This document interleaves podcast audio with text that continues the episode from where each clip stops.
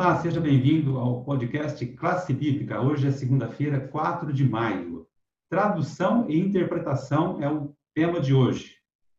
Quero convidar a Cláudia já para a gente começar o nosso estudo. Cláudia, hoje nós vamos falar um pouco sobre as línguas bíblicas, a interpretação, como é o processo, como essas coisas acontecem. A gente viu na parte de domingo falando sobre a questão espiritual, Espírito Santo entrando para auxiliar na, na, na interpretação. A parte de que nós estamos estudando hoje, segunda-feira, fala um pouquinho sobre a, a questão a técnica, né? É, a Bíblia ela foi escrita em dois idiomas, né? Duas línguas muito antigas. O Antigo Testamento foi escrito, em, na sua maior parte, em hebraico, algumas passagens aramaico, enquanto o Novo Testamento foi escrito em grego, grego koiné. Então, a maioria da população mundial hoje não fala e nem lê esses, essas línguas antigas. Né? Então, a gente não tem acesso a essas línguas. Então, como é que pode a gente vai interpretar a Bíblia agora, sendo que ela traduzida para várias línguas? Para nós aqui, algumas palavras têm um sentido, outras têm um sentido, para outras pessoas têm outro sentido. É onde entra o estudo né, da, da, que a tradução da Bíblia envolve, né, algum tipo de interpretação, que é a palavrinha hermenêutica, que é a arte e habilidade de cuidadosamente traduzir e interpretar textos então, a gente entra num campo agora que tem que ser um pouco técnico, né? Um pouco até teológico, para a gente poder interpretar, porque assim, o que, que você precisa? Interpretar segundo a intenção do autor. A gente mencionou na parte de domingo a respeito de que nós colocamos as nossas considerações, as, as, nossas projeções sobre o texto bíblico. Aqui a gente precisa se despojar de tudo isso e tecnicamente entender o que, que o, a intenção do autor ao falar aquela palavra. E a gente vai entender quando a gente entrar nesse estudo chamado hermenêutica. Dada essa introdução, na sequência, na sequência agora vamos entrar um pouco na, mais na questão da tradução, aprofundar um pouco essa parte, já que já, já que não compreendemos né, o original, então, Daniel, como que a gente pode se, se virar aí, então? Bom, a Cláudia ela frisou muito bem né, a palavra hermenêutica, né? então nesse bate-papo agora eu vou falar bastante sobre essa palavra para até, até nós termos um melhor é, entendimento e uma melhor compreensão. Né? E o Deus que inspirou os escritores na época também cuidou de capacitar também quem traduziu a Bíblia, né? é, para se manter a fidelidade das traduções né? e desenvolveu-se é, a palavra, igual a Cláudia bem comentou, a hermenêutica. Né? A hermenêutica só frisando aqui mais um pouco, é uma palavra com origem grega, né? e ela significa a arte ou técnica de interpretar e explicar um texto ou algum discurso que você venha fazer. Né? É, o seu sentido original estava relacionado com a Bíblia, sendo que neste caso consistia na compreensão da escritura, das escrituras, para compreender o sentido das palavras de Deus que estavam nela lá contidas. E a hermenêutica também está presente na filosofia, na área jurídica, muito bem colocada, é, cada uma com seu significado também e compreensão. Né? É, etimologicamente, a palavra está relacionada, é, é, só um parênteses, né, com um deus grego chamado Hermes, que era um dos deuses da oratória, somente para a gente entender o contexto histórico. Tá? É, existem muitos textos na Bíblia difíceis de compreender, por isso, a hermenêutica fez-se essencial para as pessoas é, que não têm muito conhecimento das palavras e dos símbolos, tá? Então, é, com o conhecimento de hermenêutico, os tradutores adotaram métodos e cuidados especiais para traduzir, é, ao traduzir, como ele vai ter que também interpretar, né? E criar também um texto, é, ou seja, uma nova língua que represente a mesma ideia da linguagem original. Né? Então, é, isso é bem difícil, portanto, a necessidade de cuidados especiais, chamada hermenêutica.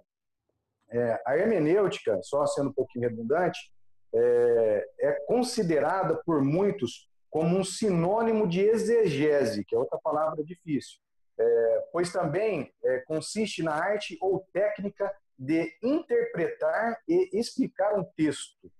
Qualquer tipo de texto, principalmente texto bíblico. Na realidade, a principal diferença entre a exegese e a hermenêutica são regras e técnicas específicas que cada sistema de interpretação possui. Bom, na parte aqui do Daniel, ouvimos aqui um uma boa explicação da palavra hermenêutica, ele aprofundou um pouco esse assunto. E o Pedro vai agora entrar um pouco mais no propósito da hermenêutica. Pedro, com você a palavra. Então, a hermenêutica, ela é, para nós de ciências humanas, assim, ela é ciência do texto, interpretação do texto.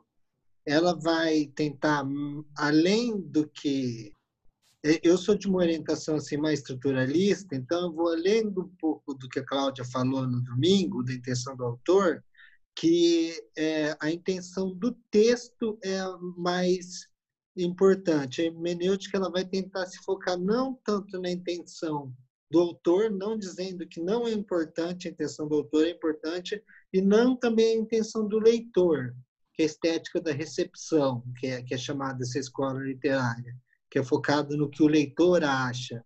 Não, mas no que o texto diz, no, nos mecanismos, como que o texto é construído, tudo. A exegese é uma parte da hermenêutica, onde você pega uma passagem bíblica, uma perícope que nós falamos, e você extrai dela e de várias exegeses você cria um tema de interpretação que é chamado de hermenêutica. E, e hermenêutica, como a nossa hermenêutica como cristãos, é que diz em Lucas 24 a 27, que Jesus fala no caminho de, Ma, de Maús. Ele explica a Bíblia pelo método cristocêntrico. Então, toda leitura da nossa Bíblia, ela tem que ter como foco. O foco tem que ser Cristo. Se o foco não for Cristo, ela perde todo sentido, porque é, Jesus até pergunta para os fariseus: vocês não estudam escrituras porque acreditam que são nelas que contém a vida eterna? Então, são elas que de mim testificam. Então, nós temos que ir para a Bíblia buscando Cristo e vendo as aplicações que nós temos, a hermenêutica, ela vai isso é importante, a fazer aplicações para o nosso dia, dependendo do texto, contexto, quando que o autor está falando, o texto está falando para a época dele, quando que nós podemos pegar princípios do texto e fazermos aplicações para nossos dias, porque às vezes tem textos que nós não podemos é, que nem existem leis no, na Bíblia hebraica, no Antigo Testamento, que se um, um cavalo cair no, no coiso de outro, é para ressarcir com o cavalo. Então, hoje em dia, nós não, em ambientes urbanos, tudo, nós não andamos mais a cavalo. Então, qual que é o princípio? O princípio, vamos supor, eu bato o meu carro no, no portão da Cláudia. Esse é o princípio hermenêutica vai. Então, eu tenho que ressarcir a Cláudia pelo erro que eu fiz dirigindo. Então, é mais ou menos isso que a hermenêutica vai direcionar. Aí, uma vida correta perto de Cristo Jesus, que é o, o verdadeiro intérprete da Bíblia. Olha só, então, na segunda-feira, hoje, você viu um pouco aí da tradução interpretação, um assunto que a gente podia discorrer por muito tempo, mas nosso tempo aqui é contado. Então, eu termino hoje concluindo com você o seguinte: hoje nós aprendemos que a própria tradução ela envolve algum tipo de interpretação, né? Temos que ter cuidado com a versão também que a gente estuda.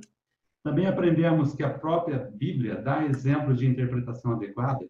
A gente vê alguns versos que foram citados hoje, e eu quero só frisar aqui Atos 9, 36, quando lá diz que Job, é, em Jope havia uma discípula chamada de Tabi, que em grego é Dorcas. Então, quer dizer que o próprio texto está falando, ó, em grego, então, o estudo de você citar as línguas é importante.